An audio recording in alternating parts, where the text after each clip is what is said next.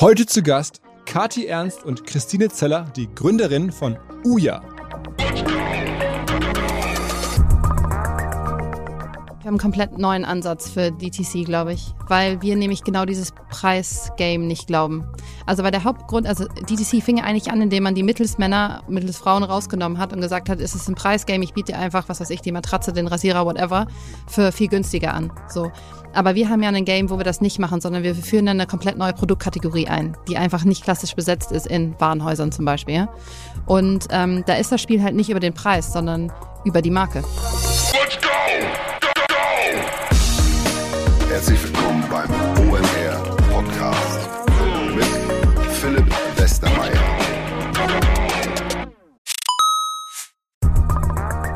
Ihr werdet euch wahrscheinlich fragen, warum unser Partner SalesViewer hier so oft im Podcast wirbt. Aber das ist relativ einfach zu erklären, denn wenn wir hier mittels Podcast Reichweite für SalesViewer erzeugen, dann besuchen natürlich auch hunderte von Menschen die Website von SalesViewer und SalesViewer kann dann mit dem eigenen Tool die Website-Besucher oder deren Firmen vor allen Dingen mit Klarnamen entschlüsseln. Also Podcast-Werbung führt zwangsläufig zu immer mehr Website-Besuchern und Website-Besucher lassen sich in Firmen Klarnamen von SalesViewer entschlüsseln und zu neuen B2B-Kunden machen. Und natürlich auch wir bei OMR sind sehr zufrieden mit SalesViewer, nicht nur als Kunde, sondern auch als Partner. Wir setzen deren Tool ebenfalls ein zur eigenen B2B-Lead-Generierung und entschlüsseln damit die Website-Besucher von OMR, OMR Reviews oder anderen Tochterfirmen. Man sieht einfach, wer eure Webseiten besucht hat und wofür sich potenzielle Kunden interessiert haben. Neben uns, also OMR, sitzen aber auch noch deutlich größere Firmen wie Stepstone, Avato Systems, Sport5, Talon One oder die die Vodafone-Tochter Grand Centrix bereits auf SalesViewer und generieren damit täglich neue B2B-Leads. SalesViewer ist bekanntlich auf unserem hauseigenen Software-Bewertungsportal OMR Reviews das bestbewertete Tool in gleich drei Kategorien und kann jederzeit kostenlos getestet werden. Wer also sehen möchte, wer auf der eigenen Website drauf war und diese Person dann am besten zu Kunden verwandeln möchte, der kann das alles kostenlos ausprobieren. salesviewer.com slash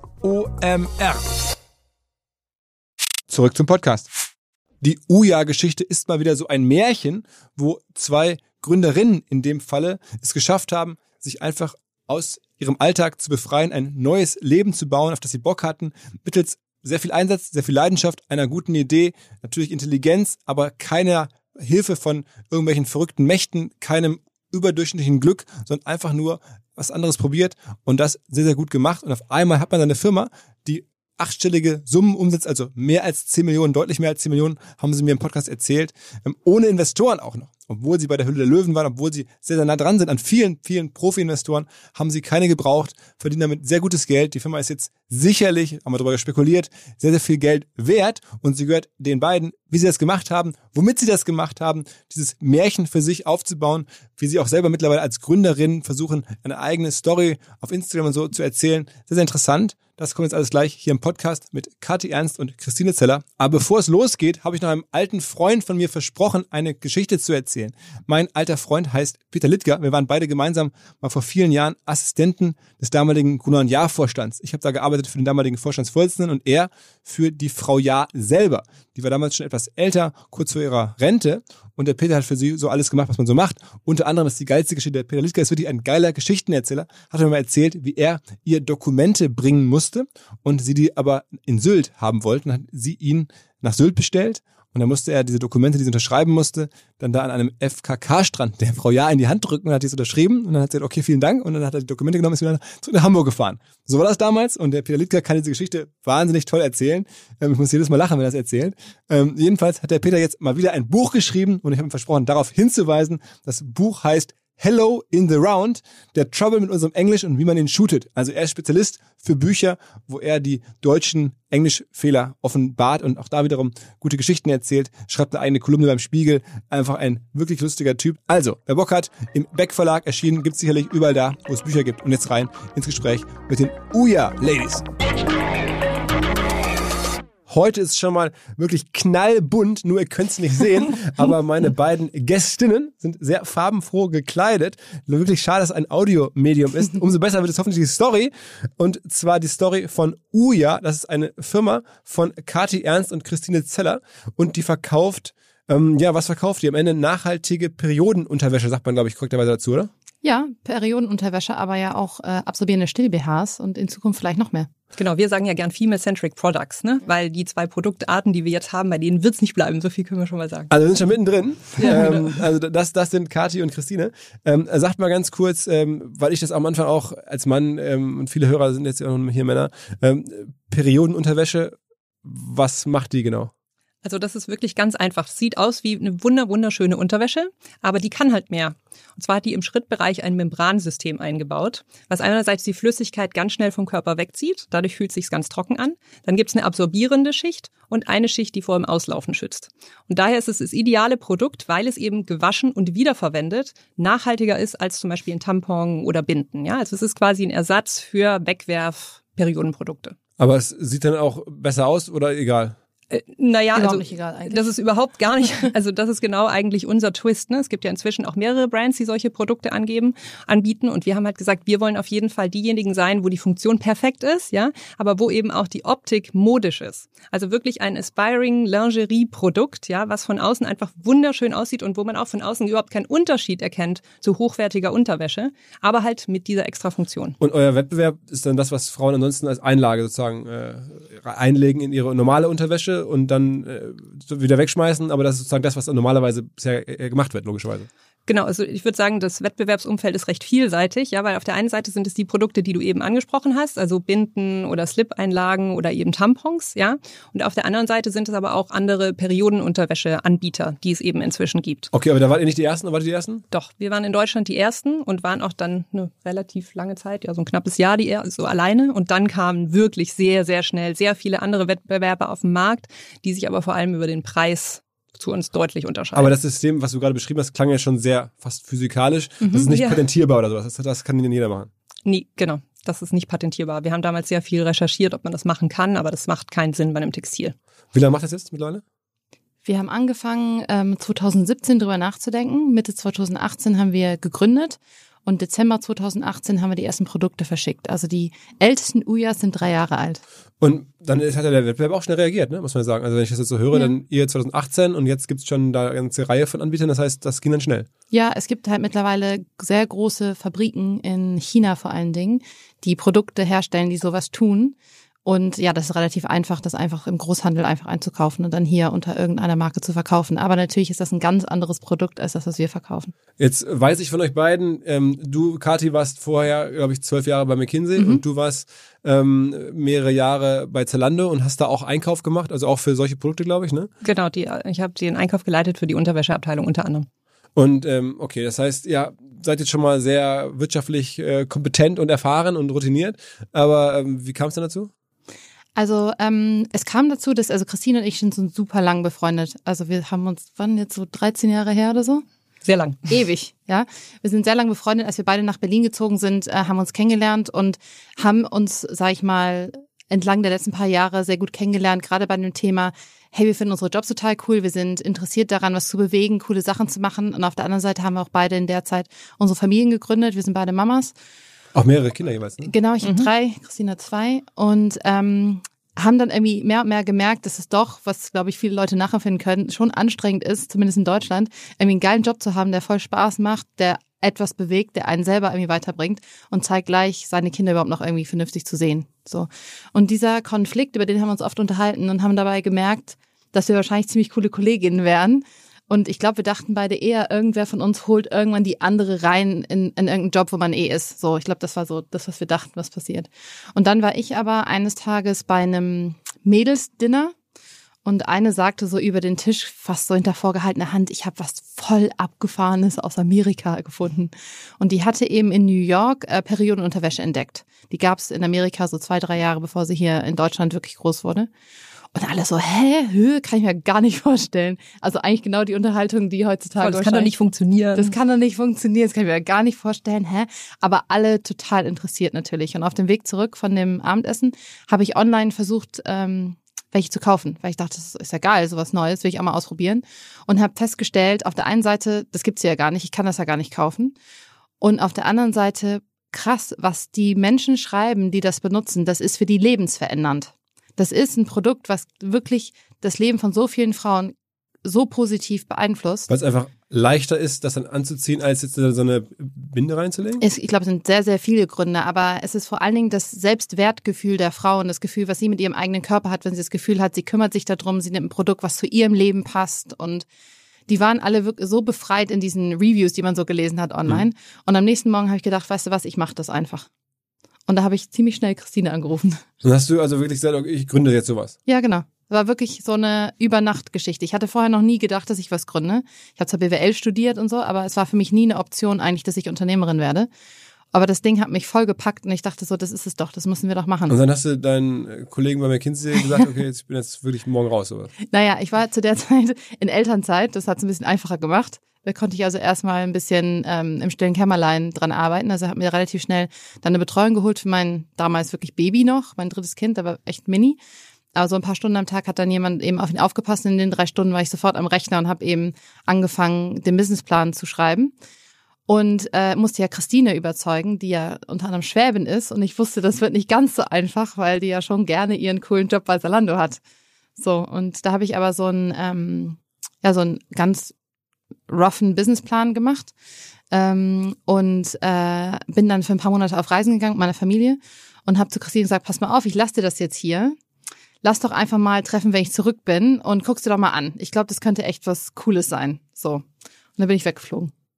Und dann? Genau, und dann habe ich angefangen, mir diese Scribbles anzuschauen, ja, und habe am ersten so gedacht, so, ich weiß nicht, ja, dieses Produkt und so, ne, ist das jetzt wirklich so das Ding? I don't know, ja. Wir haben es ja auch nie selber ausprobiert bis zu dem Zeitpunkt, ja. Und dann habe ich aber so angefangen, mich mit dem Thema zu beschäftigen und einfach angefangen zu googeln, zu recherchieren über dieses Thema. Und was ich dann erkannt habe, ist, dass es gar nicht nur um dieses Produkt geht sondern es ist einfach was viel Größeres, was dahinter steht. Es ist dieses ganze Thema von Female Empowerment, ne? den Frauen ein Markt, muss, also der Markt ist ja riesig für Periodenprodukte, ja, also es ist über 500 Millionen Euro groß, nur in Deutschland, ja, und der ist aber komplett unterinnoviert. Da gibt es einfach seit zig Jahren überhaupt keine Neuerung, sondern quasi ne, die Produkte, die immer da waren, passen auch für immer noch, ja. Und einfach so diese Idee von, die Frauen, den Frauen die Möglichkeit zu geben, neue Produkte auszuprobieren, ja. Und das gibt es natürlich in diesem Periodenbereich. Das gibt es aber noch in ganz, ganz, ganz, ganz vielen anderen Bereichen des Lebens, wo einfach Bedürfnisse von Frauen nicht erkannt werden, weil einfach in vielen Konzernzentralen Männer die Lenker sind.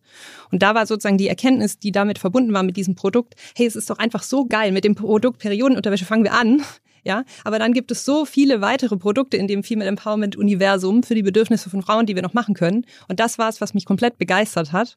Und wo wir dann als Kathi zurückkamen von, äh, von ihrer Reise, hat sie so gedacht, oh, ne, mal schauen. Und so, so hat sie euch die überzeugt kriegen so.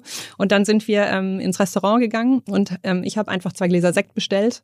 Und ohne dass Kathi irgendwas gesagt hat, haben wir einfach direkt angestoßen und wir machen das. Ja, und das war so der okay. schicksalsschwangere Moment. Ja, ja, ich wusste es wirklich, ich wusste es wirklich nicht. Ich weiß noch, wie ich im Urlaub war und ich dachte die ganze Zeit, die meldet sich überhaupt nicht. Vielleicht findet die das irgendwie doof oder so, irgendwie bin ich blind. Und dann, aber irgendwann kam dann so mal so eine Nachricht, ich habe hier so mal so eine Back-of-the-Envelope-Rechnung gemacht. Und aha, guck mal, den Artikel habe ich gefunden. Und irgendwann sagte ich zu meinem Mann so, ey, ich glaube, die hat auch jetzt Feuer gefangen. So, die ist in diesem Flow, in dem ich drin war. Und ähm, da habe ich ein bisschen mehr Hoffnung gehabt und dann tatsächlich war sie einfach überzeugt, ohne dass ich nochmal groß... Und das Ganze ist jetzt auch erst dann drei Jahre her oder so? Ja, ja. Dreieinhalb. Dreieinhalb, mhm. genau. Okay, und dann ähm, hattet ihr euch also gefunden und hattet die Idee oder die, sagen wir mal, die Basisidee ähm, und wie ging es dann weiter? Na, eigentlich hatten wir ursprünglich mal vor, das Produkt, ja. was, was es in den USA eben gab, was die Freundin unterm Tisch gezeigt hat, zu lizenzieren für Deutschland. Das wäre ja eigentlich am einfachsten gewesen. Ja, ja. Ne? Ist schon eine etablierte Brand, ist ein Produkt, ne, was okay ist und das vertreibt man einfach in Deutschland. Und dann haben wir aber angefangen, dieses Produkt zu testen und so ein bisschen auf Herz und Nieren zu prüfen und haben einfach festgestellt, es passt halt 0,0 zum deutschen Markt. Mhm. Das gab verschiedene Gründe, unter anderem bei einer, dass man dieses Produkt nur kalt waschen kann. Mhm. Und so die deutsche Hausfrau, wenn die ihre Unterwäsche nur kalt waschen soll, was? Das geht ja, auf gar ja. keinen Fall, ja. Und so, so gab es eben so verschiedene Sachen, die wir einfach gemerkt haben, ne, das Design. Dann war die Saugfähigkeit einfach bei weitem nicht so, wie wir sie uns vorgestellt haben. Die Materialien, ja? an, die Materialien sich, ne? an sich, die da verwendet wurden. Ne? Die deutsche Frau zum Beispiel liebt Baumwolle, ja, und das waren eben Produkte aus Chemiefaser, ja. Auch die Art und Weise, wie es produziert wurde und so weiter. Und so kamen eben verschiedene Sachen zusammen, wo wir gesagt haben, hm, nee, irgendwie müssen wir es doch wohl selbst machen und haben dann wirklich von null auf angefangen, dieses Produkt selbst zu entwickeln. Und wer hat es für euch am Ende, wo lasst ihr es gerade produzieren? Wir lassen gerade produzieren in drei verschiedenen Produktionsstätten in Europa. Das ist uns eben auch ganz wichtig, dass auch, alle. Auch dieselben von Anfang an. Das waren nee, nee, also nee. Am Anfang hatten wir nur eine, ne, aber dann jetzt ist die eine so voll ausgelastet mit uns, dann kam eine zweite dazu, jetzt eine dritte aber und jetzt. in Europa. Genau, Mhm. immer Europa, genau. Auch die Stoffe, die wir sourcen, sind alle aus Europa, weil uns halt wichtig, dass wir so einen geringen CO2-Fußabdruck haben, ne? kurze Wege für die ganze Produktion. Und die drei Nähereien, muss man vielleicht auch noch dazu sagen, sind alle GOTS-zertifiziert. Also Wo sind denn die? meine, das kann man man das sagen in Europa? Also ist das Ja, klar. Türkei, in, in? Po- nee, in Portugal ist unsere, ist unsere größte und in Litauen und Kroatien. Und man muss vielleicht dazu sagen, es ist anders als in anderen Fashion-Bereichen, dass wir die jetzt anrufen und sagen, hier, ich hätte gerne zehnmal Hm. Hose in schwarz, sondern wir haben komplett selber die, die Membran entwickelt. Wir haben auch für jeden Style entwickeln wir quasi die, wie sagt man das, so das Modell quasi. Das Design. Mhm. Ja, das Design, also wie sieht das aus, wie, wo wird welche Naht angebracht und fixiert und so weiter. Das machen wir mit einer Produktentwicklungsagentur aus Berlin. Und wir kaufen auch sämtliche Bestandteile der Panty selber ein. Also uns gehört ein ganz großer Teil der Wertschöpfungskette. Also wir kaufen jedes, jedes Elastik, Jedes Trim, alles jedes wird Trim, von uns alles wird von uns gesourced. Mhm. von den einzelnen LieferantInnen, damit wir halt wirklich wissen, von wem das ist und dass es die Qualität hat, wie wir uns die vorstellen. Und die Nähereien sind quasi in dem Sinne Dienstleister, dass wir ihnen alles geben und einfach sagen, jetzt bastelt das mal so zusammen, wie ihr könnt. So. Okay, okay. Und dann, ähm, also hattet ihr sozusagen das Produkt dann ja fertig nach äh, mit allen Anpassungen und allen Änderungen und Innovationen von euch und hatte dann die ähm, Hersteller gefunden, was ja wahrscheinlich auch ein bisschen aufwendiger ist. Wie fängt man so eine Herstellersuche an? Ja, Erstmal- vor allem bei so einem Produkt. Ja, du musst dir das halt vorstellen, da gibt es halt so große Stoffmessen in Deutschland, ja, und dann kommen wir beide so hin, ja, und sagen so, wir wollen Periodenunterwäsche machen. Und das sind halt so gestandene, ne, so Münchner, so Stofffabrikanten, ja. ja. Was wollt ihr machen? Ja.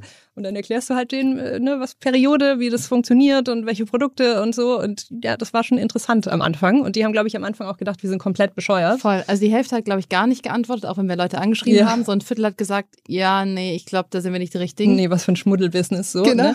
Und dann haben wir aber tatsächlich wirklich inzwischen, muss ich sagen, so geile Lieferanten gefunden, die natürlich komplett begeistert sind von uns, weil Aber wir wachsen Messen ohne oder, Ende. Oder wo findet man die? Genau, genau. Wir haben die auf der Messe gefunden und eben, wie Kathi schon gesagt hat, arbeiten wir mit einer Produktionsentwicklungsagentur zusammen, die sich eben auf nachhaltige ähm, Produktionswege spezialisiert hat und die haben uns auch ganz gute Tipps gegeben, eben Mhm. für tolle, nachhaltige und fair produzierende auch Stofflieferanten. Okay, also wenn man das jetzt nachmachen möchte, so eine Geschichte irgendwo anders, in einem anderen Produkt natürlich, dann Agentur finden, die bei Produktgestaltung äh, Gestaltung hilft. Ähm, und Ja, dann auch ist kein Muss, aber es ist natürlich leichter, ne? weil die schon die Zugänge haben und, Und weil da schon Connections bestehen, ja, und dann Ja, kann und man die man- davon profitieren. Und die Membran hatten wir ja schon fertig entwickelt. Wir hatten ja Genau. quasi, wir haben, wir haben bei Christine zu Hause so ein Labor quasi aufgebaut. Also wir hatten ganz viele verschiedene, wir hatten eine grobe Idee, wie diese Membran funktionieren könnte und haben dann lauter Leute oder FabrikantInnen angeschrieben, von denen wir dachten, die stellen sowas her. Sowas, etwas zum Beispiel, ein Stoff, der, wenn er nass ist, trocken bleibt. Das ist ja zum Beispiel eine Herausforderung, ne? Da kommt Flüssigkeit rein, muss sich aber trocken anfühlen. So. Dann haben wir ganz viel recherchiert, was gibt's denn da? Was könnte da denn funktionieren?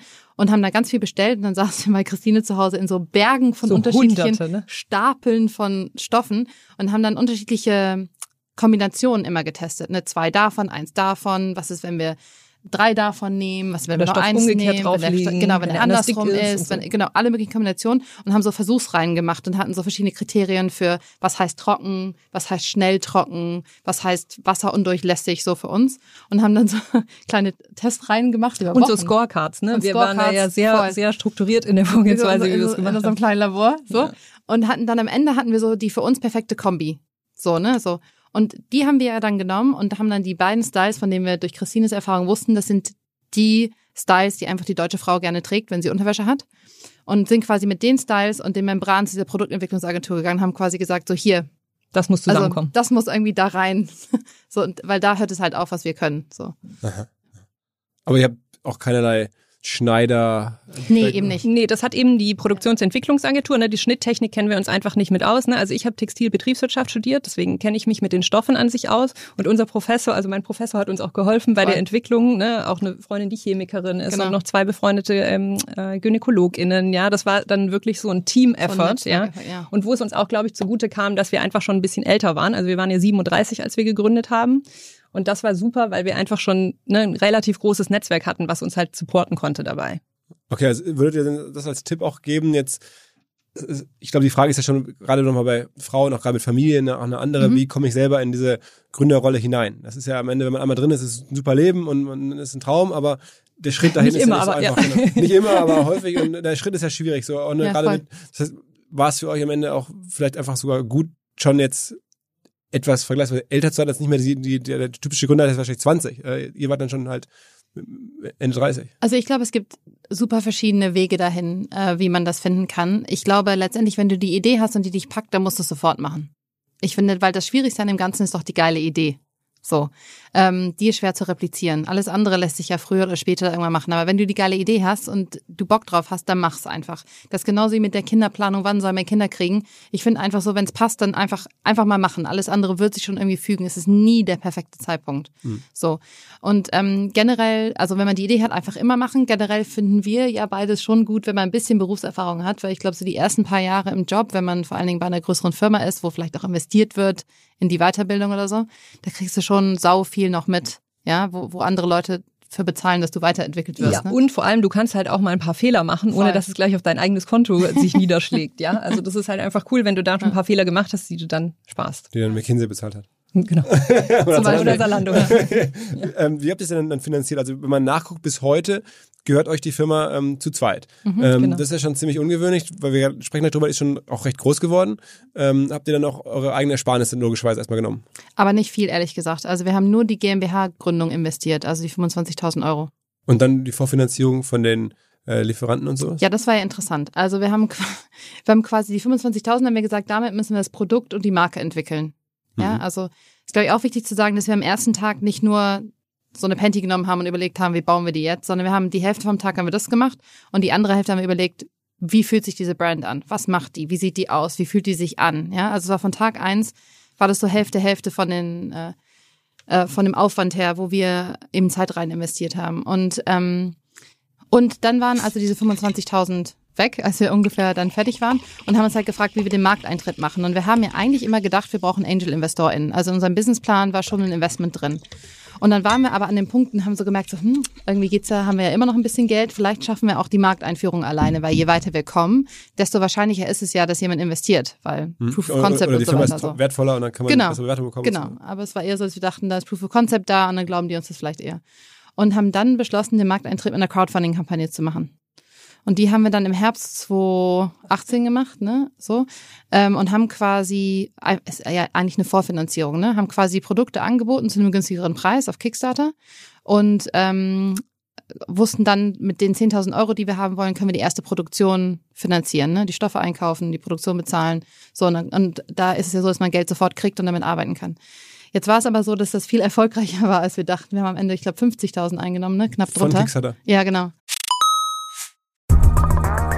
Was mir bislang überhaupt gar nicht klar war, ist, jeder Hersteller von Produkten jeglicher Art kann ein Volksprodukt sein in Kooperation mit der Bild. Das ist insofern natürlich spannend, weil die Bild eine Wahnsinnsreichweite hat, fast 50 Prozent der deutschsprachigen Bevölkerung erreicht und halt dieses Label Volksprodukt vergibt an Partner. Seit 21 Jahren machen sie das. Mittlerweile gibt es 220 verschiedene Volksprodukte und es werden weitere gesucht. Es gab schon Zahnbürsten, Volksakkus, aber auf der Website habe ich gesehen, sie suchen zum Beispiel einen Partner für eine Volkszahnzusatzversicherung oder für eine Volkspizza oder für einen Volksstaubsauger. Also, wer solche Produkte herstellt und auch in größerer Kapazität produzieren könnte, denn erfahrungsgemäß spricht der Verkauf nach einer solchen Kampagne ziemlich an, wendet euch bitte an einen Vermarkter der Bild. Die Firma heißt Media Impact. Und Media Impact sagt übrigens auch, dass 80% derjenigen, die schon mal eine Kampagne in dem Bereich gebucht haben, das wieder tun. Wer jetzt hier erstmals von dieser Möglichkeit gehört hat, bekommt auf seine erste Buchung auch ein Media-Bruttovolumen von 220.000 Euro on top. Wendet euch dazu bitte direkt an Media Impact ein Wort de slash Bild slash Volks minus Produkt und erwähnt einfach im Gespräch mit den Ansprechpartnern und Ansprechpartnern dort, dass ihr über OMR kommt und dann gibt's diesen Zuschlag. Zurück zum Podcast. Ist das schwierig? Also war das so wie Kickstarter, das zu hinzubekommen, diese 50.000? Wie viel Arbeit war das? Schon Arbeit. Auf jeden Fall. Ne? Und ich glaube, so der Irrglaube ist ja immer, dass man quasi auf Kickstarter geht und man macht sich viel Mühe mit der Seite, man nimmt die live und dann kommt es von selbst, der Ja. Traffic von Kickstarter. Ne? Und bei Ja. uns war so, dass, glaube ich, irgendwie drei Prozent oder zwei Prozent des Traffics kam von Kickstarter und alles andere musst du halt selbst machen. Du musst selbst diesen Traffic auf die Seite bringen. Ne? Und da war es eben ja unsere Strategie, dass wir sozusagen, bevor die Kampagne anfing, wirklich einfach monatelang durch Berlin getingelt sind und auf sämtlichen Start-up Events, ne, Vorträgen, die es da Ja. so gab, haben wir uns mit allen Leuten besprochen, die da waren, haben allen erzählt, was wir vorhaben, ja, und haben da uns natürlich schon so ein Netzwerk aufgebaut. Und die haben wir quasi per E-Mail immer auf dem Laufenden gehalten. Und wir haben den Instagram-Channel schon gegründet. Wir haben den Instagram-Channel gegründet, parallel, genau. Und haben halt quasi immer so, übrigens, das passiert jetzt. Und ne, die waren halt dann irgendwann total supportive und haben so voll ne, mit, sich mit uns Ja, begeistert. so Und haben dann eben am Tag, als es losging, wirklich für uns getrommelt. Ne, dann wurden einfach Wie Influencer. viele Leute waren da in dem Newsletter schon, schon drin? Also ich, ich glaube, so Ein paar tausend, ein paar hundert? Nein, Nein, nein, nein, nein, nein. Nee, nee. Das waren mehr so B2B-Kontakte, Okay, ne, also die wir so- da so- gesammelt dann haben. vielleicht so irgendwie 80, 90 15, Ja, ja, 20. genau. Ja, also mehr waren es nicht. So Leute, die eine, die so ein paar Influencer, die eine, eine Community hatten auf Instagram, also wir wussten, okay, die haben irgendwie ein Sprachrohr, ne? So. Und die haben dann an dem Tag irgendwie alle gleichzeitig so gesagt, hey, das ist Voll. jetzt live. Und innerhalb von sieben Stunden hatten wir 10.000 Euro. Es ist einfach komplett eskaliert. Und dann war es Ja. wirklich so, dass die haben über uns gesprochen in ihren Instagram-Stories, dann haben das andere Influencerinnen gesehen, fanden dieses Produkt total interessant, haben dann in ihren Stories wieder gesprochen. Und so wurden die Influencer immer größer. Ne? Und innerhalb von diesen vier Wochen war es einfach mega. 50.000 Voll. Euro. Ja. Okay. Und dann ähm, hattet ihr die zu welchen Konditionen bei Kickstarter? Die nehmen dann keine Anteile an der Firma, sondern die gehen einfach eine Provision von den 50.000 Genau. und ähm, das war's dann. Genau. Und die Leute, die euch das Geld gegeben haben, die hatten einfach den Benefit, dass sie das Produkt äh, dann halt auch genießen dürfen quasi. Ja, die haben es ja sozusagen die erste Lieferung bekommen, die waren die ersten war und die haben es natürlich okay. und sie haben es deutlich günstiger Ja. bekommen, ne? Also ich glaube 20 Prozent Rabatt oder sowas Ja. haben wir nie wieder gegeben, solche Rabatte Nee. seither. Die waren glücklich, die sind immer noch glücklich. Ja. Aber ja. Und dann, und dann habt ihr sozusagen den ersten äh, Lieferanten dann das Geld quasi gegeben, dann kam die erste Ware Mhm. und dann verkauft über Shopify äh, Shop oder oder wie? Ja, also die erste Ladung war über Kickstarter verkauft. Die Mhm. ging ja quasi zu uns und wurde so direkt wieder Mhm. verschickt. War das einzige Mal, dass wir selber Wirklich ganz klassisch aus dem Keller verschickt. haben. Ja, Das war wirklich wieder. so mein Wohnhaus, ne, in so einer, in so einer Einfamilienhausstraße, musst dir vorstellen, so Pankow, Vorort von Berlin, ja. Und dann kommt dann dieser LKW in diese Straße reingefahren, ja, mit den Europaletten und den Uschis damals noch drauf. Und er so, oh, so, wo soll das jetzt hin? Und ich so, ach, das sind so viele Paletten, ja, die müssen jetzt bei mir in den Keller. Ich war allein zu Hause, ja, mein Mann nicht da. Und er so, Ach, Schätzelein, weißt du was, ich trag dir die Kisten in den Keller, ja? Und dann hat der, glaube ich, eine Stunde lang von den Paletten die Kisten Wow. runter in meinen Keller getragen. Das war wirklich crazy. Und dann kam der Mann nach Hause und sagte, was, was hast du hier Genau, gemacht? der Keller war ja, halt so voll. Ja. ja, ja.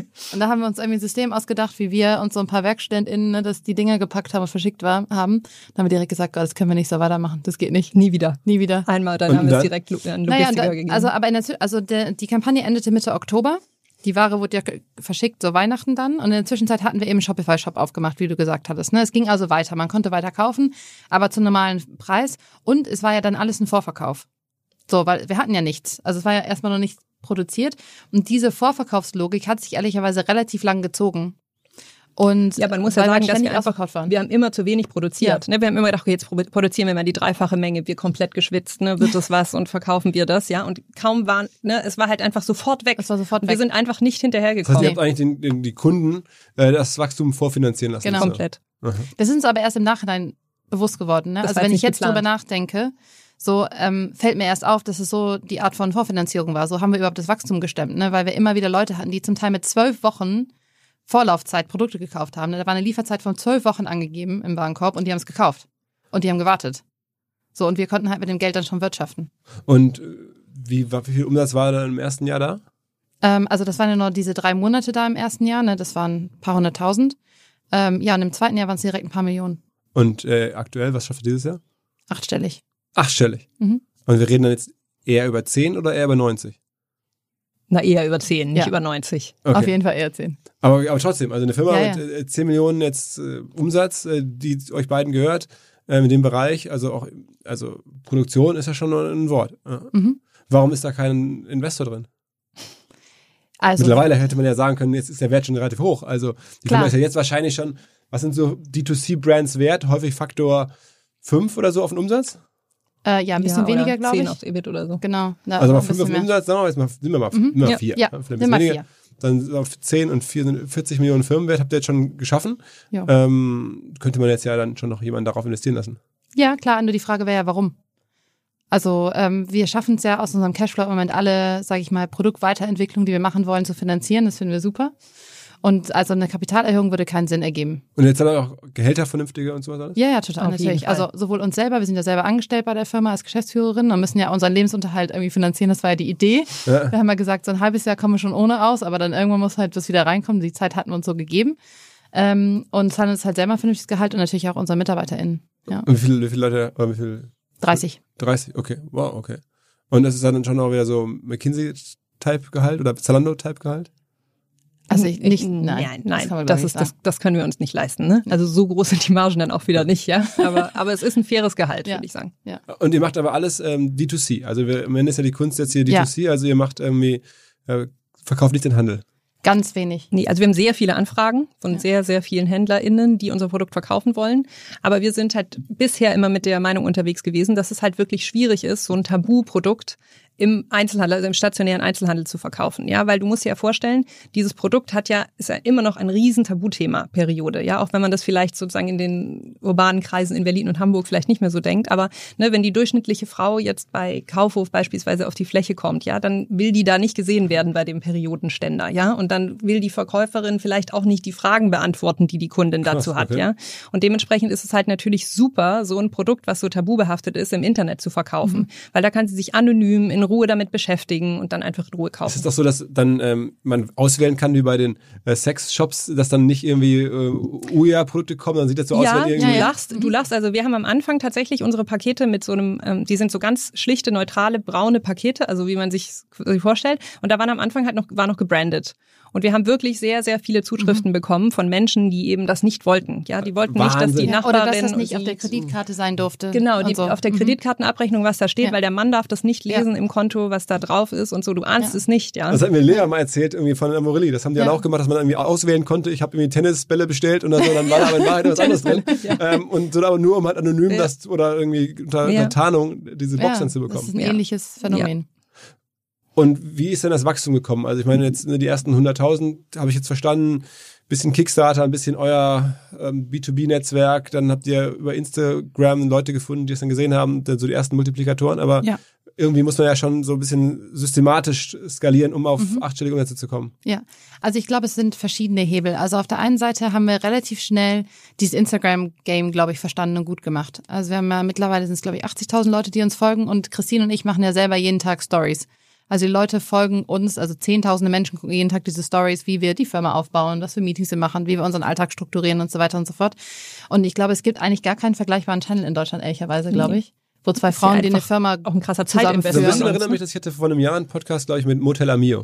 Ja, Ah, Kennt, ja. ihr, kennt ihr die Mhm, beiden ja, ja, äh, Gründerinnen? ja. Das, das find, äh, klingt so ein bisschen jetzt so ähnlich. ja, ich, war- ich kenne Also wir machen, glaube ich, noch viel mehr sozusagen wirklich so Founder-Content. Ne? ist ja wirklich so, also du musst dir vorstellen, für so einen normalen Tag brauchen wir so circa zwischen ein und drei Stunden für Instagram. Ja, Ja. das kommt halt on top zu dem, was du natürlich eh schon machst. Ein Das und drei Stunden Instagram. Zwischen ein und drei Stunden. Ja, es ist einfach crazy, ne? Weil wir halt auch einen relativ hohen Anspruch an die Qualität haben. Ähm, was der Content da betrifft, ja, das heißt, du musst dann auch mal recherchieren oder Bücher dafür lesen oder so, ja. Wie viel, wie viel, also Posts kommen dann so am Tag raus? Auch bei den, Nee, die posten, es ist nur ein Post, das macht unser Social Media Team, es sind wirklich die Stories, die wir machen. Mhm. Also es ist wirklich eigentlich jeden Tag so ein Follow me around. Ja, Und wie viel, wie viel ähm, gucken dann seine Story? ja also über 10.000. Okay. Okay. Ja.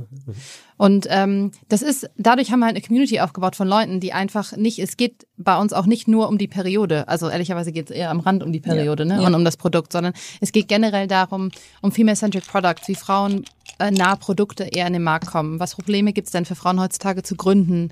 Was sind die Herausforderungen von der Vereinbarkeit von Familie und Beruf? Ne? Was Oder überhaupt Diskriminierung von Frauen, ne? Auf Ja. verschiedenen Ebenen hier. ja, genau, oder einfach nur, wo, wie wir andere Female Founder vorstellen oder ne, so, also es gibt ganz viele Themen rund um, sag ich mal, Frauen und Karriere, sag ich jetzt mal ganz grob gesehen, ne, wo wir einfach verschiedene Statements zu machen oder aufklären oder ne, Sachen porträtieren. Das interessiert die Leute einfach total, auch zu sehen, wie machen die das denn? So zwei Mädels, gestern waren wir in Pyjamas unterwegs in der Story, ja, die so sind wie andere Warum, auch. warum hat er die Pyjamas an? Kathi hat ihre. Zahnbürste vergessen.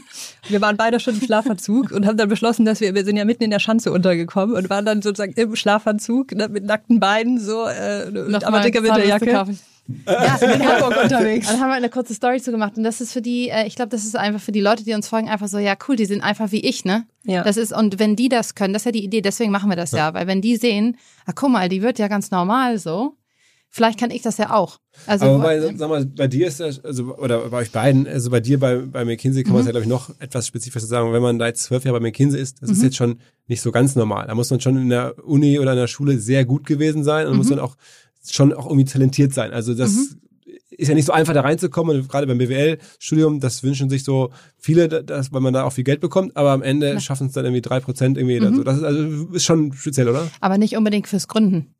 Also ich glaube, die Leute, die bei McKinsey landen, sind einfach total gut für das, was McKinsey macht. Und das ist schon anspruchsvoll, das will ich jetzt nicht sagen. Aber es heißt ja nicht, dass es alle die geborenen Gründerinnen sind. Und das sind, glaube ich, schon andere Skills. Und ich finde es halt so überraschend, dass es für mich nie eine Option war, Gründerin zu werden. Ja, ich habe immer gedacht, ich mache eine Konzernkarriere, weil ich nie Gründerin gesehen habe. Ja, ich habe nie Unternehmerinnen gesehen. Und ähm, ich will, dass das nicht mehr so ist. Ich will, dass Frauen das zumindest als Option für sich so sehen. Ne? Muss ja nicht jede gründen. Und auch nicht Sind, jeder. sind, sind eure Elternhäuser in irgendwoher gar nicht Gar nicht. unternehmerisch? Null. Nee, Nee, Also- gar Lehrer. Lehrerhaushalt. Beide nicht. Lehrerhaushalt? Nee, okay. wir sind das einfach beide überhaupt, wir haben das nicht in die Wiege Nee. gelegt bekommen. Null. Es hat wirklich eher uns gefunden. Ja. Okay. Und jetzt aber da, wissend, wie cool das ist, was du gesagt hast, ne? Es ist wirklich, es ist, man baut sich, es war so ein bisschen so, wir bauen uns unsere Welt, wie sie uns gefällt. Wir bauen den Job, auf den wir Bock haben, wo wir vorankommen, wo man irgendwie geile Sachen macht, aber ähm, wo man eben auch trotzdem flexibel ist und Zeit hat, Sachen zu machen, die einem wichtig sind. Ähm, ja, das kann man halt fast, das kann man halt beim Gründen wunderbar machen. Und daher glaube ich, ist es eigentlich ein total cooles Ding für Leute, die zum Beispiel auch Kids haben und die gerne sehen wollen. Ihr habt ja zwischenzeitlich immer versucht, oder zumindest so angetäuscht, bei DHDL. Ähm, Du, nicht nur da. nicht Nicht, nur da. Wir haben ja auch tatsächlich versucht, eine Angel-Runde zu raisen. Ähm, das war ja auch so geplant eigentlich, ne? Und ähm, haben dann aber wirklich gemerkt, wie schwer es war. Wir haben eigentlich gedacht, das muss doch eigentlich gut klappen, weil Proof of Concept ist ja da. Kickstarter-Kampagne war ja total erfolgreich. In Amerika ist das ähm, Geschäftsmodell super erfolgreich. Unser Background Profitabel vom ersten Verkauf an. Genau. Ähm, unser Background ist ja eigentlich auch ganz passend so, müsste doch eigentlich funktionieren. Und haben dann aber wirklich gemerkt, wie schwer es war, ähm, Investoren zu finden, die sich darauf einlassen konnten. Also dieses Thema einfach anzugehen. Ja, es war wirklich, man hat wirklich gemerkt, es waren habt ihr denn so die ganzen üblichen VCs, die man ja auch hier aus dem VCs haben wir Podcast... nicht gemacht. Nur Gar Business nicht. Angels. Business Angels, okay. Mhm, genau.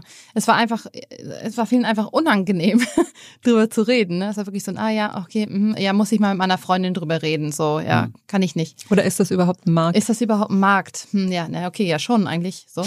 Und äh, diese Erfahrung, da waren wir so ein bisschen enttäuscht, glaube ich, kann man sagen, ne? Dass, dass das nicht gesehen wurde, was da für ein Potenzial liegt.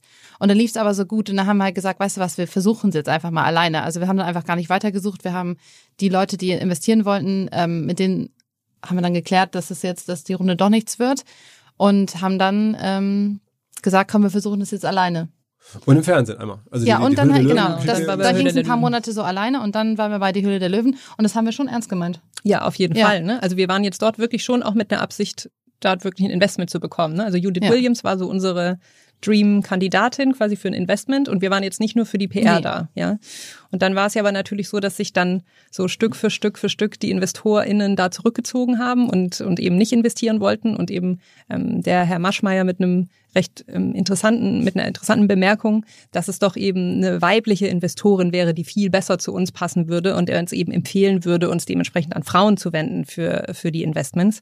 Was ja einfach krass ist, ja, wenn du bedenkst, dass irgendwie unter fünf Prozent der InvestorInnen weiblich sind, ja, und es aber hier um ein Produkt geht, was die Hälfte der Weltbevölkerung irgendwann mal trägt, ja, und dann sozusagen uns so einen kleinen Teil des Kuchens zuzugestehen, ja, war schon schwierig für uns zu verdauen in dem Moment, dieses, dieses Kommentar. Aber Judith, Judith Williams hat uns dann ja tatsächlich Hat auch sie. ein Angebot gemacht, ne, in der Show, aber halt zu einer Bewertung, die, glaube ich, unsere halbiert hatte oder so. Genau. Also was hattet ihr damals zu einer Bewertung aufgerufen? Drei Millionen, Okay, da hättet ihr dann 10, 20 Prozent damals abgegeben. Zehn. Zehn, glaube ich. Zehn. Ne? zehn, genau, drei Millionen Post-Money, zehn Prozent und sie wollte eben, ja, sie wollte 150.000 zahlen, glaube ich. Mhm. Und da haben wir halt gesagt, ja, also das geht einfach nicht. so, ja. Also alles gut, sind da Hat es irgendwie. das viel gebracht am Ende trotzdem auch den Auftritt? ja, total. Ja, auf jeden Fall. Das ist also wirklich krass. so. Ähm, ich hatte vorher mit, mit jemandem gesprochen, der schon mal da war. Ähm, und es stimmt wirklich. Die, natürlich ist an dem Abend ist ein total der Hype. Wir hatten innerhalb von zwei Stunden 200.000 Leute auf unserer Seite. Die Conversion Rate war nicht schlecht. Ja, es waren also nicht nur Visits, sondern die haben auch wirklich gut konvertiert. Ähm, und du erreichst dadurch natürlich so einen Peak, aber du plateaust halt ganz woanders. Also du gehst nie wieder, wenn du es gut machst, glaube ich, wenn die Leute in deine Funnel reinkriegst, ne, und guckst, dass die an dich bindest, Newsletter, everything, dann ist es schon so, dass es runtergeht, aber du plateaust halt auf einer Ebene, die einfach ganz woanders ist, als du vorher warst. So. Das Und ist der das- größte einmalige Push, den ihr je hattet, also von all den Aktivitäten und Bühnen. Na, ich glaube, es war ein sehr, sehr wichtiger Push auf jeden Ja. Fall, weil er hat uns halt, wir haben kurz vorher so eine unabhängige Bewertungsplattform angeschaltet, Trustpilot heißt die. Und da haben wir natürlich durch diesen einen Tag einfach so krass viele Bewertungen dann im Nachhinein auf die Seite bekommen, dass es natürlich so quasi uns komplett auf ein anderes Level gehoben hat, ne? weil es einfach so weit weg war von allen anderen Anbietern, also auch die es da gab. für an alle, die irgendwie Ja. größere Sachen Ja. machen, erst vorher Ja. Trustpilot anmachen, Ja, oder noch? eine Oder- unabhängige ja, genau. Bewertungsplattform ist der Trusted Tipp. Shops, was gibt's nicht noch? Trusted Shops, genau, das sind so die zwei Ja, bekanntesten. bevor man zu dem Ding geht, muss man auf jeden Fall gucken, dass, die, dass der Shop hält. Aber ich glaube, das ist ja Standard, Ja. ne? dass man wirklich äh, guckt, dass alles, was an, dass nur der Funnel funktioniert und jedes andere Gadget auf der Seite einfach ausschalten. Genau, was einfach für uns, ausmachen. glaube ich, so der wichtigste Tipp war, finde ich, oder mit der Mhm. wichtigste Tipp, ist, dass es eben, wir haben Shopify, ist, unsere, ist unser Anbieter, und dass man eben nicht nur aufpassen muss, dass Shopify hält, da ist gar nicht so das Problem, aber die Apps sind das Problem. Mhm. Du hast ja in dieser, in diesem Marktplatzfeld von Shopify hast du ja verschiedene Möglichkeiten, Apps anzubinden. Und das ist eben das Problem, dass die oft dafür verantwortlich sind, dass dann so eine Seite down ist. Das heißt, wir haben halt kurz vorher alles deaktiviert, was Irgendwie nicht, ging. was irgendwie ging, ja, und haben wirklich nur die ein, zwei, drei absolut wichtigsten Apps live gelassen und dann hat der Shop auch gehalten. Okay, sag mal, apropos Hülle der Löwen, es gab noch einen zweiten Hülle der Löwen-Moment, ähm, der euch Ja. Traffic beschert hat, aber auf eine ganz andere Art. Ja. Ähm, ich glaube, du meinst wahrscheinlich die Pinky Gloves Geschichte. Korrekt, ne? Ja. Nee, das war schon ein bisschen crazy. Also es lief äh, irgendwie Hülle der Löwen und ich war dabei, mich bettfertig zu machen und plötzlich kamen die ganze Zeit Nachrichten aus unserer Community rein über Instagram so, ihr müsst unbedingt Hülle der Löwen anmachen. Da ist eine Firma von zwei Männern, eine Periodenfirma und die kriegen Geld und ihr habt ja kein Geld gekriegt. So. Und die waren richtig empört. Die waren alle richtig Also war arg empört, ja. voll. So, wie kann das sein? Ihr habt so ein cooles Produkt gehabt, das wollte keiner finanzieren und jetzt kommen zwei Jungs daher Die hatten und Handschuhe, ne? Die kriegen genau. Und die haben auch noch ein Produkt gehabt, was viele für nicht sinnvoll erachteten und wir ehrlicherweise auch nicht. Ne, es waren halt so Handschuhe, die man anziehen kann, um seine Plastikhandschuhe. Plastikhandschuhe, Einweg, Plastik-Einweghandschuhe, die man anziehen kann, um seine Periodenprodukte hygienisch zu entsorgen. So, was auch noch eben für sehr viele Leute suggeriert hat, dass Periode etwas Dreckiges sei und etwas nicht so Tolles, was man verstecken muss, damit es bloß keiner sieht. So, also es war auch noch so, dass viele Leute verletzt waren, einfach weil sie das Gefühl hatten, diese Jungs wollen uns erklären, dass die Periode sozusagen was Dreckiges ist. So, und die Aufregung war groß. Und ähm, dann haben wir am nächsten Tag gedacht, komm, wir müssen dazu was aufnehmen. Und auch Wir haben ja eigentlich dann noch abends angefangen, über WhatsApp so hin und her zu schreiben, Ja. so Stichwörter, was uns daran stört. Ja. Ne? Und wir hatten dann wie so eine Bullet-Point-List an Sachen, die wir daran zum Kotzen finden und haben dann am nächsten Morgen gesagt, eigentlich müssen wir diese Stichwörter. Genau, und haben dann eine Story dazu gemacht, wie wir es sonst machen. Ne? Haben wir beide einfach so ein, so ein Statement abgegeben in einer Story. So, folgende Sachen finden wir daran schwierig und deswegen äh, finden wir irgendwie doof, dass das so, dass es dieses Produkt überhaupt gibt, ehrlicherweise. Es ging gar nicht so um das Investment. Es ging eher darum, so, das Produkt ist doch irgendwie blöd, ist auch nicht nachhaltig und warum geht denn da jetzt Geld rein? Es müsste doch irgendwie Geld in coolere, nachhaltige Periodensachen reingehen, so ungefähr. Und dann, ähm, Stories kann man ja nicht teilen auf Instagram. Ich weiß nicht, ob ihr das alle wisst, aber Stories kann man nicht teilen, außer man ist drin getaggt. Und dann schrieben plötzlich ganz viele Leute, ihr bitte macht daraus, was es sich teilen kann. Dann habe ich wirklich, wir hatten ein Shooting an dem Tag, ich hatte echt keine Zeit. Ich so, okay, komm, ich gebe mir jetzt fünf Minuten, suche mir irgendeine App runter, wo ich das jetzt zusammenschneide zu einem Video und lade das dann als IGTV hoch, so, ne? Und so auf Minute vier Minuten 59 hatte ich halt irgendwas zusammengeschustert und so, okay, komm, ich pack das jetzt hoch. Und ab ging's zum Shooting, so. Und plötzlich irgendwie die Social Media Team so, ey, Kathi, äh, guck doch Moment irgendwie, mal. Moment mal, also ich glaube, das, also, also nennt man das so viral gehen?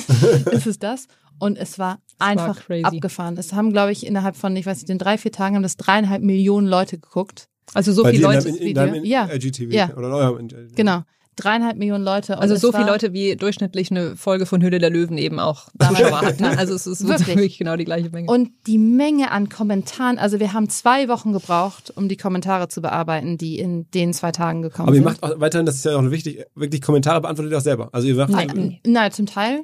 also wir wir haben, beide nicht. Na, zum Teil schon. Ja. Aber, Okay, aber das ist ein Team, was das macht, das es verantwortet. Okay, Ne? Aber die Also, Kommentare werden beantwortet, aber nicht unbedingt von euch. Okay. genau, aber alle. Wir gehen auf jeden Kommentar ein. Also es ist auch eine Regel bei uns, es geht kein Kommentar sozusagen unbeantwortet, sondern es wird auf alles reagiert und auch mit sehr großer Professionalität, sage ich mal. Das ist uns total wichtig. Und ähm, ja, dann, so. dann ging dieses Ding halt so krass viral und ähm, ich meine, daraus, das hat sich ja dann ein bisschen verselbstständigt und hat sich auch nicht schön verselbstständigt dann in dem Sinne, weil dann ein paar andere Accounts, sag ich mal, dazu aufgerufen haben, diesen Männern, die das gegründet haben, wirklich sehr persönlich die anzugreifen. Ähm, was ja letztendlich dazu geführt hat, dass sie ja komplett das Produkt zurückgezogen haben. Das waren auch wirklich die hässlichsten Seiten des Internets, die da rausgekommen sind, weil die ja wirklich auch sehr massiv bedroht wurden, sie und ihre Familien. Und das war schon scary, ne, zu sehen. Ja, das war scary. Ne? Einerseits sozusagen haben wir uns halt so gefragt, du musst doch in dieser Gesellschaft noch Kritik äußern dürfen, ja, Ja. und auch auf eine Art und Weise, die wir finden, die sehr neutral war, ja. und konstruktiv war und nicht beleidigend, ja.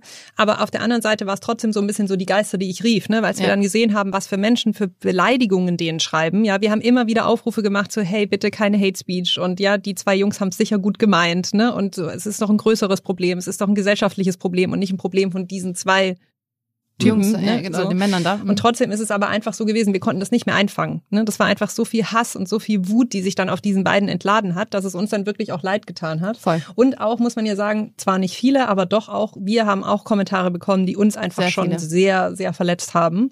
Was dazu geführt hat, dass wir auch quasi drei Nächte nicht geschlafen haben. Ja. Ne? Die Ereignisse haben sich ja auch überschlagen. Es hat ja quasi jedes große Media-Outlet bei uns angerufen und wollte ein Interview haben. Es war ja wirklich crazy. Wir haben dann mittags, während ich Kartoffeln geschält habe, weil es war der einzige Slot, wo ich für meine Tochter was kochen konnte, habe ich ein Spiegel-Interview geführt mit Kathi. Ne? Ja. Es war einfach so, okay, crazy. Ja. Das würde man eigentlich nicht machen, aber es ist einfach Wahnsinn. Ja. Das muss jetzt einfach sein. Und ich glaube, das ist einfach auch, ähm, ich glaube, wir haben damals, das ist ja jetzt, wie lange ist das jetzt her? Anderthalb Jahre oder so? Ja. Oder ein Jahr? Nee, ein Jahr. Äh, nee, ein Jahr. Genau. Wir haben damals schon ein bisschen diese, ähm, glaube ich, diese Konflikte gespürt, die es oft gibt, wenn es um so ähm, Frauenthemen geht und so Leute, die denken, sie sollen sich mal nicht so anstellen, so, ne? Und das, das, das krachte zusammen und wir, die ja normalerweise wirklich nicht provozierend unterwegs sind, sondern eben genau diesen Ansatz haben, so alle mitzunehmen, konstruktiv zu sein und eher positiv eben zu kommunizieren. Und irgendwie war dann plötzlich so viel Hate drumrum, ne? Also gegenüber uns, gegenüber den Jungs, das war wirklich schon, das war crazy. Es war sehr, sehr, sehr anstrengend. Und ähm, genau, ich glaube, wir waren da auch froh zu wissen, dass wir auch, wenn wir müssten, einfach aufhören könnten mit dem Storyteil und trotzdem unsere Firma hätten und nicht weiter sozusagen das machen mussten. Haben wir wirklich ein, zwei Wochen deutlich weniger gemacht, ne? Und auch Und dann- wirklich mal überlegt, komplett aufzuhuen. Ne? Ja. Aber ja, weil das uns Gott ist sei schon der, entschieden. ja, Gott sei Dank. Äh, nee, weil wirklich der Druck, der dann kommt, ist schon krass. Neuer Partner bei uns im Podcast und zwar Embers Chrome River. Embers E E-M-B-U-R-S-E, geschrieben Embers Chrome River, drei Worte. Es handelt sich jedenfalls bei Embers Chrome River um eine der führenden Plattformen für Ausgabenoptimierung. 19.000 Kunden in 120 Ländern vertrauen auf Embers Chrome River im Bereich dann entsprechend Ausgaben, Einkauf, Kreditorenbuchhaltung und Zahlung. Dank der Software von Embers Chrome River sparen Finanzteams, die das Tool einsetzen, monatlich über 40 Stunden und sehen einen ROI auf die Software nach drei bis sechs Monaten, erzielen bis zu 10% Speseneinsparung und ein ganz, ganz, ganz großer Teil der Kunden erreicht 100% Automatisierung ihrer Finanzprozesse. Burst Chrome River wurde mehrfach durch Softwarebewertungsplattformen wie G2 oder unsere hauseigene OMR Reviews ausgezeichnet und zwar als Best Usability, Easiest Setup oder Most Likely to Recommend jeweils in der Kategorie Spend Management. Zu den Kunden zählen Bosch, Garmin, Allianz Partner oder Microsoft. Burst Chrome River ist zu 100% auf alle Bedürfnisse maßgeschneidert, bietet einfache Kreditkartenanbindung, Anbindung an alle ERP-Systeme, eine lokale Konfiguration für die jeweiligen Steuergesetze und, und, und. Wenn ihr also über Ausgabenmanagement nachdenkt, dann verbindet das bitte mit einem Besuch von Embers. Am besten die kostenlose Demo gucken, ohne jede Anmeldung. Einfach aber reinschauen, was sie da anbieten unter Embers, E E-M-B-U-R-S-E, embers.com slash OMR.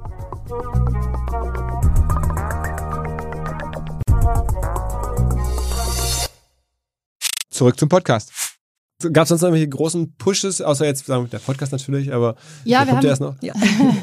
wir haben schon viele, ähm, viel PR bekommen, dann auch, also nach, ähm, nach der Höhle der Löwen, aber auch vorher, ne? RBB hat mal über uns äh, berichtet und so, weil wir einfach, glaube ich, an viel, viele Geschichten hatten, die, die interessant waren zu erzählen. Ne? Also ob es jetzt die Female-Fauna-Geschichte ist oder Gründen im tabuisierten Bereich oder Gründen als Mutter oder Gründen im nachhaltigen Bereich oder, oder, oder, ne? Oder auch sehr viele New Work-Geschichten, die wir machen mit der Firma. Also wir hatten viele Geschichten, die so, glaube ich, am Zeit, ja, im Zeitgeist sind. Also ja. PR ist dann auch ein Wachstumshebel. Ja, ja war es. Also War es am Anfang geplant. mehr als heute. Ja, und war nicht so geplant, aber war, glaube ich, so. Und dann haben wir, glaube ich, einfach wirklich sehr stringent gutes Marketing, Online-Marketing immer gemacht. Wir haben einen guten Funnel gehabt, der lief. Wir haben den immer Was ist denn eure Plattform im. Online-Marketing? Also wo- ihr guckt viel auf Instagram, wo guckt ihr noch drauf? Wo, wo macht ihr noch irgendwie, wo gibt ihr wo Geld aus? Fa- Facebook, Instagram, Google, Also das Pinterest. Heißt, dann auch dann auch paid dann. Ja, ja, der. Also heutzutage signifikant paid. Also das heißt so dreistellige Summe im Monat? Ja. Im Monat sogar? Mhm. Okay, und was ist die größte Plattform? Äh, Facebook, Instagram. Okay. Mhm. Ist es eigentlich, also so ein bisschen erinnert mich das äh, auch an die Geschichte, auf, also auf eine ganz andere Art, auf die, die, die maskuline Art davon ist so Einhorn. Mhm, ähm, äh, die Kollegen waren doch schon vor Jahren mal hier und ich verfolge Mhm. das auch. äh, Und die haben ja auch, sagen wir mal, ein ungewöhnliches Produkt, also das in dem Fall Ja. Kondom, Mhm. ähm, sehr stark über die Firma erzählt, äh, sehr viel andere Sachen gemacht. Ist das, seht ihr da Parallelen? Ähm, also liebe Grüße erstmal an dieser Stelle. Raus an die. Aber ähm, es ist in dem Sinne anders, als dass die ja zum Beispiel kein Paid Marketing machen. Das machen die gar nicht. Also ihre gesamte Story ist über Organic äh, Wachstum und über das Branding, was sie machen und die Geschichte, die sie als Firma erzählen. Ähm, wir haben schon einfach ein ganz, ganz klassische Marketing, ähm, Paid Marketing Aktivitäten, die wir machen, die wir, glaube ich, sehr gut machen. Und was man, glaube ich, auch noch als Unterschied hervorheben muss, deren Strategie ist ja auch so ein bisschen zu Mhm. Ja. provozieren. Ne? Durch laute Worte, durch eckige Worte, durch markante Bilder. Ja, ich meine, krass an. Die haben ja die Firma, glaube ich, ihren Mitarbeitern oder der Firma Ja. sich selbst geschenkt, die, ne, die, Genau. die, die Anteile Genau. der Firma geschenkt, Genau. sozusagen Genau. selbst gehört und Genau. dann haben sie auch jetzt irgendwie da Kampagnen gemacht mit Olympia und alles, Genau. also wirklich verrückte Sachen. Ne? Genau, also schon so eine provozierende Brand aufgebaut, ne, und das ist auch bewusst und darüber kriegen sie dann ja die PR, die sie dann wiederum brauchen, ja. Und unser Ansatz ist aber ein viel, würde ich sagen, kommerziellerer Ja. und ein im positivsten Sinne mainstreamiger Ansatz, ja, weil dieses provozierende, gerade was das Thema Periode angeht, ja, es ist ja so, du musst dir das vorstellen, es gibt einfach noch super viele Frauen in Deutschland, für die das Thema ein Riesentabu ist, ja, und für die sozusagen dann ein auf Instagram eine Binde zu sehen mit Blut drin oder sowas ist für sie komplett abschreckend, ja, das ist was, womit sie überhaupt nicht assoziiert werden will und wo sie sofort raus ist, ja. Und wir haben gesagt, wir wollen quasi jede Frau da abholen, wo sie gerade steht mit ihrem Tabu und wollen ihr quasi Content bieten, mit dem sie sich identifizieren kann. Und zeigen deswegen zum Beispiel auch komplett sozusagen verschiedene Körperformen, verschiedene Körperfarben ne, von den Models, die wir verwenden in unserer Bildsprache. Einfach weil die Frau sich damit identifizieren kann und denkt, hey, irgendwie, das ist, da fühle ich mich wohl. Also nicht so, nicht so Influencerin? provozierend. Sind Influencerinnen für euch ein Thema, dass ihr da wirklich, Ja. Auf jeden Fall. Ja, jetzt so seit einem halben Jahr. Was heißt, ihr bezahlt auch dann im Ende Ja, ja. dafür? Mhm, genau. Gibt es irgendwelche Einzelaccounts quasi, die euch viel geholfen haben und die so besonders gut zu euch passen oder so? Ähm, ja, ich würde sagen Kamuschka, mit der arbeiten wir zusammen. Die ist ja sehr groß, ne? Ist ja über eine Million. Und äh, die Anna Wilken zum Beispiel, mit der machen wir auch viel. Okay. Ja. okay. Und die habt ihr dann direkt äh, einfach angeschrieben und die Ja. kennt, man kennt sich dann. Naja, direkt nicht, ne? Also das, wir haben ja recht spät angefangen eigentlich. Achso, nee, aber, aber wir haben sie direkt angesprochen, genau. Aber so, ja. ähm, in der zeitlichen Ja. Abfolge, Ja. ähm, eher, genau, wir haben erst vor so einem halben Jahr. Davor haben wir schon ähm, Leute mit Panties versorgt und viele haben die dann auch gezeigt. Aber wirklich dieses Paid-System, ne? Also einfach Paid-Influencer-Collabs machen das jetzt so seit einem halben Jahr, dass wir das skalieren, ja.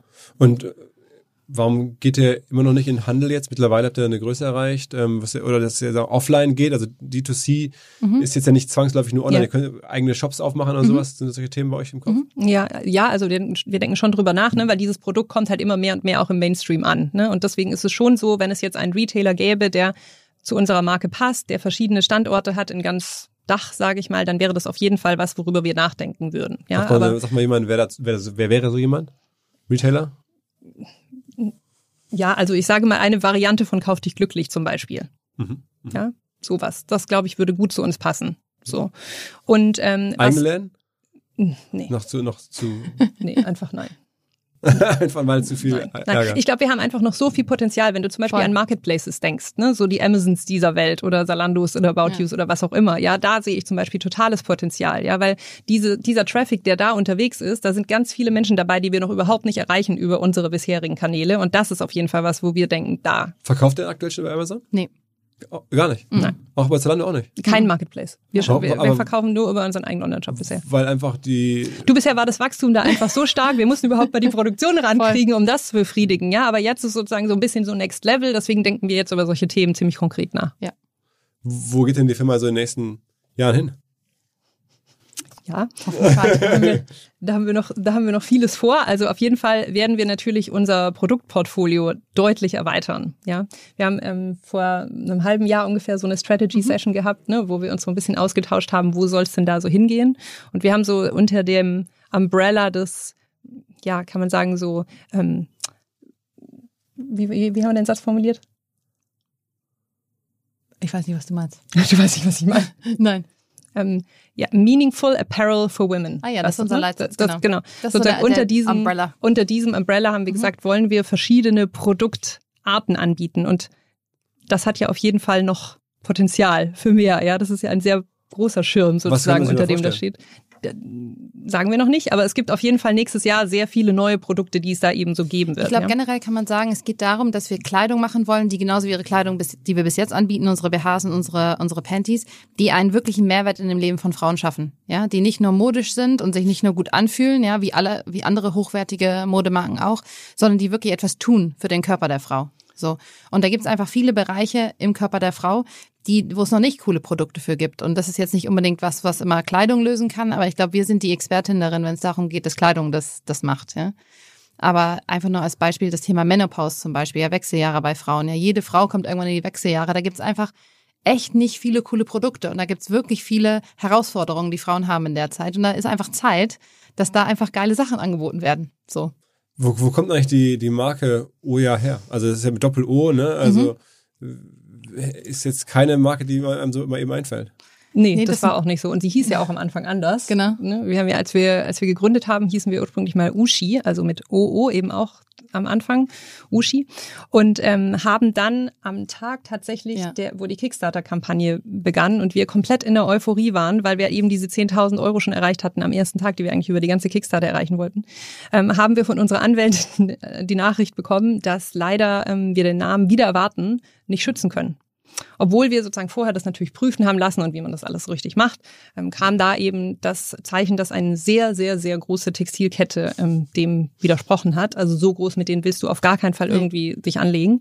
Und wir haben aber damals noch in unserer Euphorie gedacht, wir sind so David gegen Goliath mäßig unterwegs und das ziehen wir halt auf jeden Fall durch, ja, und wir werden gewinnen und sind dann so verschiedene Instanzen bei dem Europäischen Markenamt durchlaufen. Da gibt's ja zig ähm, Instanzen und haben uns damals immer so gesagt, wenn wir bis zu der und der Instanz nicht recht kriegen, dann hören wir auf und dann benennen wir uns um. So.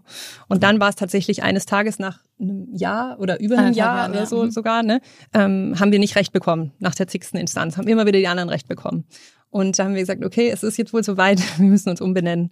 Und haben dann versucht, erst relativ verzweifelt, wir beide äh, einen neuen Namen zu finden, weil wenn du dann schon so irgendwie verliebt bist in den Namen und es war so unsere Uschi, weißt du, so liebevoll, so. Ja. Also, aber das kam wirklich von Uschi? Also dieses Es kam eigentlich von, Von Mushi. Also eigentlich wollten wir sozusagen Okay, das M noch okay. davor machen, haben aber dann gedacht, das ist zu edgy, zu provokant, wir lassen das M weg. So, und dann war es halt die Uschi und das haben wir halt so geliebt, ja.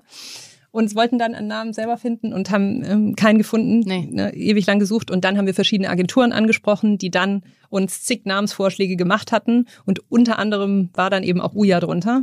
Und wir haben dann drei verschiedene Namen ausgewählt, die wir alle drei in so ein beschleunigtes Verfahren dann im Markenamt gegeben haben. Sind alle drei durchgekommen, weißt du, so typisch. So, und dann haben wir uns aber den rausgesucht. Ja. Und Was wäre die anderen gewesen?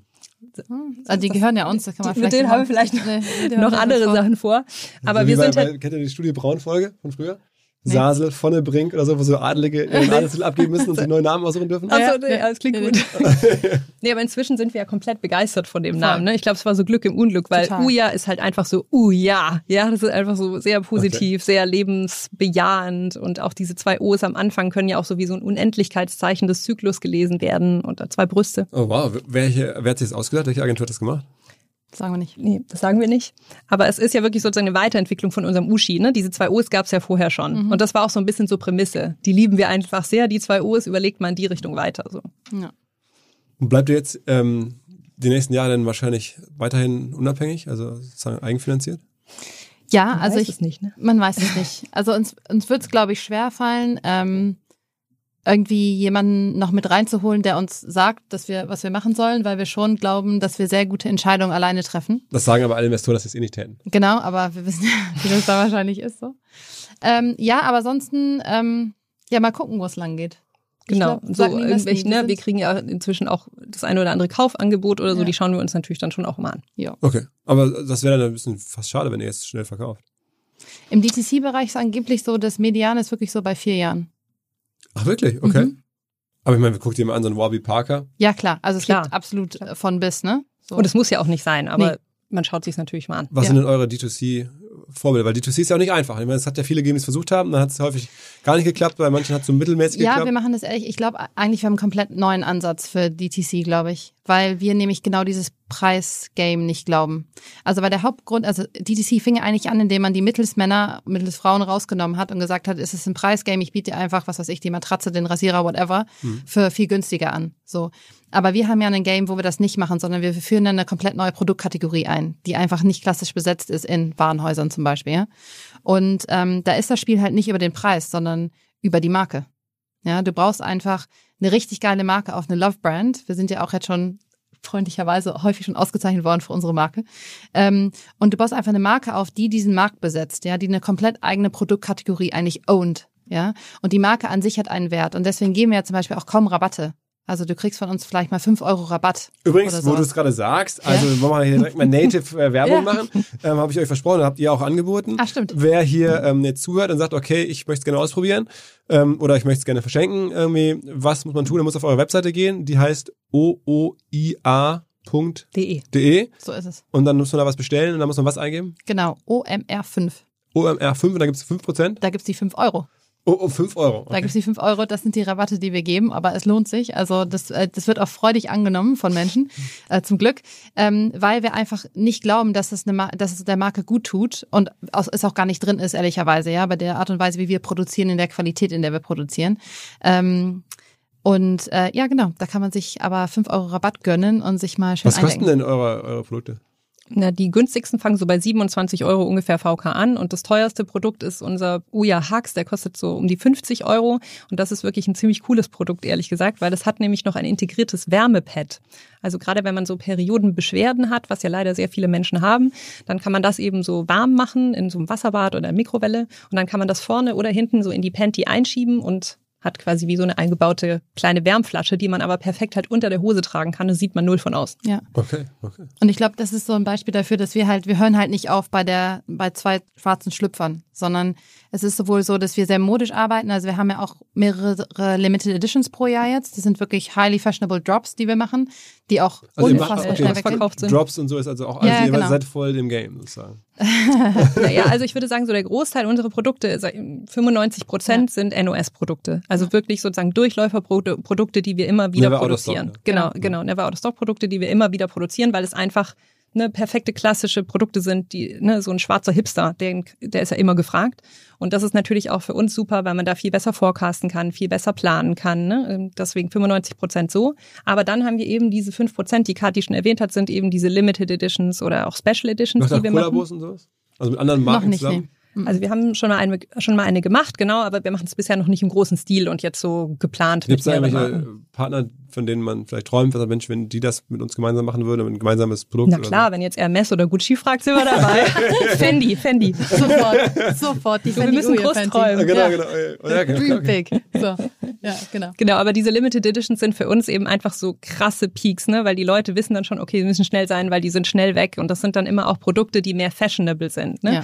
Wir vergleichen das auch, äh, haben gestern Abend den Vergleich gemacht zu Birkenstock. Ne? Deren Baseline ist ja auch NOS, total basic, einfach mega gute Qualität, produ produzierte Produkte, aber die haben eben auch diese 5%, wo die so Special Collabs in dem Fall machen, die einfach ein bisschen modischer sind, die ein bisschen besonderer sind, die es aber dann halt auch nur einmal kurz gibt und dann sind sie weg.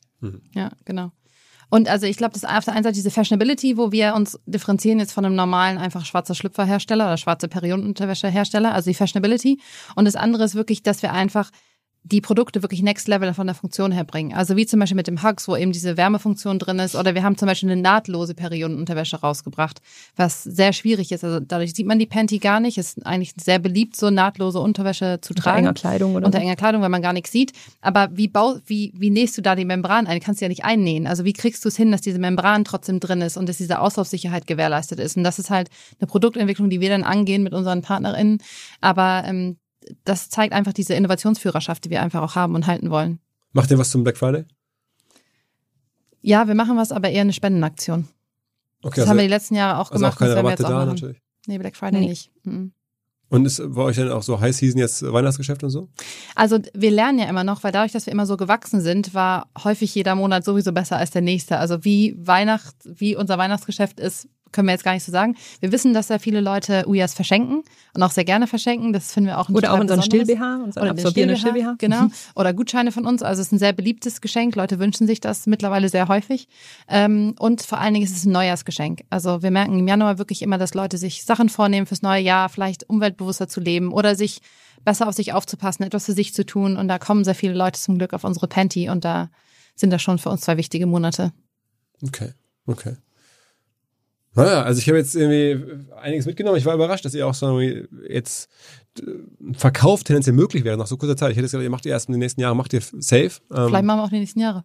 Es ist alles offen. Das ist alles offen, okay. okay. Wir haben jetzt nicht so gestartet mit dem Ziel, so das und das müssen wir machen, da ist da ein riesen Haken dran, sondern wir haben die Firma gebaut, weil wir Bock hatten auf dieses geile Thema und wir Lust hatten, da was zu bewegen in der Gesellschaft und aber auch eine Firma dabei aufzubauen, also eine, die Gesellschaft zu verändern durch eine Firma. So.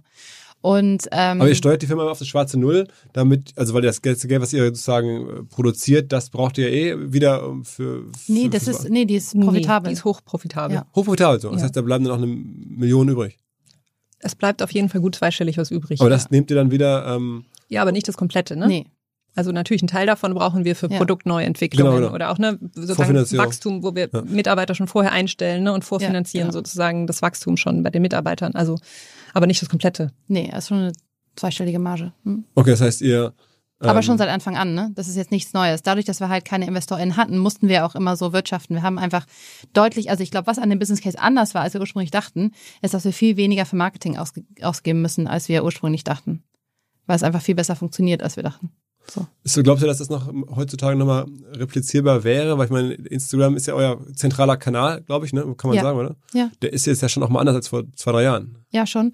Ich glaube, es ist wirklich so ein Storytelling-Thema. Also ich vermisse auch wirklich bei ganz vielen Marken einfach das Storytelling. Was ist die Geschichte, die du erzählst? Ja? Was ist das, was an deinem Produkt die Leute packt, wo es nicht nur dein Produkt ist, sondern was ist das Mehr, was du hast? Und es kann ja ganz viel sein. Das kann das Produkt sein, was du kaufst. Es kann die Menschen sein, die bei dir arbeiten. Es kann der Ort sein, in dem du arbeitest. Es kann die Art und Weise sein, wie ihr arbeitet. Es gibt so viele Geschichten, die du über Unternehmertum erzählen kannst, die geil sind, die Leute interessieren. So. Aber was ist deine Geschichte? So. Und wir haben halt viele Geschichten und die erzählen wir halt. Und das ist das, was die Leute so begeistert. Und ich glaube, da gibt's noch ganz viele andere Geschichten, die Leute erzählen könnten. Und es müssen auch nicht immer die Gründer sein. Man muss auch nicht selber Stories machen oder so. Es kann auch irgendwer anders machen. Oder in einem anderen Format machen, ja. Aber ich glaube, dieses Storytelling rund um Marken, Leute wollen halt was, was spüren bei den Produkten, die sie kaufen. Ja, die wollen halt eine Marke kaufen, die sie cool finden. So. Und das ist meistens über die Funktion, reine Funktionalität von dem Produkt hinaus. Okay, also verstanden. Ähm, ich glaube, da kann man sehr viel mitnehmen. Also für große Marken als auch irgendwie hoffentlich Inspiration für jemanden, der sagt, okay, ich bin nicht so ganz sicher, ob ich es hinbekomme. Also äh, es wäre jetzt natürlich verrückt zu sagen, wenn ihr es hinbekommt. Das, das kann man so nicht sagen, aber es zeigt, wie es funktionieren kann und es Ja. ist nicht irgendwie nur mit äh, ganz viel Glück oder ganz viel, ähm, weiß ich nicht, besonderem Timing. Das Timing war jetzt ja gar nicht so ungewöhnlich. Ne? Das war, also war okay, glaube ich, für Ja. das Produkt, aber hätte man auch noch ein halbes Jahr später machen können oder so Ja, ja, ja, schon. weil es kein Gorilla ist Nee. oder so. Und es war auch ohne eine, externes Geld, ohne irgendwie private Strukturen, wo man denkt, okay, krass, wenn ich äh, so viel Geld geerbt hätte, dann würde ich es auch hinbekommen. Ja. Also äh, Wahnsinn. Ähm, herzlichen Glückwunsch äh, zu der Ja, Geschichte. danke. Ähm, hoffentlich geht es noch ein bisschen weiter. Ähm, und den macht er noch weiter. Wir sehen euch, äh, haben wir schon ausgemacht, irgendwie im Mai bei OMR. Also wer euch dann Ja, irgendwie so da ähm, persönlich nochmal kennenlernen möchte irgendwie und hoffentlich da eine Bühne belagert. Ähm, das äh, kommt dann auch noch. Also vielen Dank fürs, fürs, fürs Rumkommen. Ja, Ähm, danke schön und, äh, bis bald. Danke. Danke. Ciao, ciao. Ciao. Zur Abwechslung jetzt mal vollkommen schamlos und offene Selbstvermarktung und Werbung für unser OMR Festival am 7. und 8. Mai. Dort sind wir gerade in der absoluten Planungshochphase. Das heißt, wir verkaufen jetzt letzte Standflächen, wir planen, wie halt dort alles laufen wird Anfang Mai. Und weil das so ist und weil wir noch einige Flächen und Möglichkeiten, Masterclasses, Präsenzen frei haben, wollte ich nochmal dazu aufrufen, sich da bitte zu melden, wer noch nach neuen Kunden, nach neuen Leads sucht, wer eine Plattformen sucht, um seine Brand transparenter und sichtbarer zu machen, wer in irgendeiner Form nach Nachwuchs, nach Talenten sucht, all das können wir ermöglichen. Ihr könnt bei uns gesehen werden, ihr könnt bei uns wirklich wachsen, aber halt nur jetzt in diesen Tagen, denn irgendwann müssen wir dort die Bücher schließen, weil die Planungszyklen Richtung Mai dann zu kurz werden und vielleicht auch, weil einfach alles verkauft ist. Deswegen jetzt nochmal der Hinweis, denkt an unser Festival jetzt, wer dabei sein möchte, mit Masterclass, mit Speaking, mit vor allen Dingen aber Präsenzen auf der Fläche, mit Ständen. Einfach ganz kurze Mail an inbound.omr.com. Innerhalb eines Tages melden sich da eine Kollegin, ein Kollege und dann startet die Zusammenarbeit.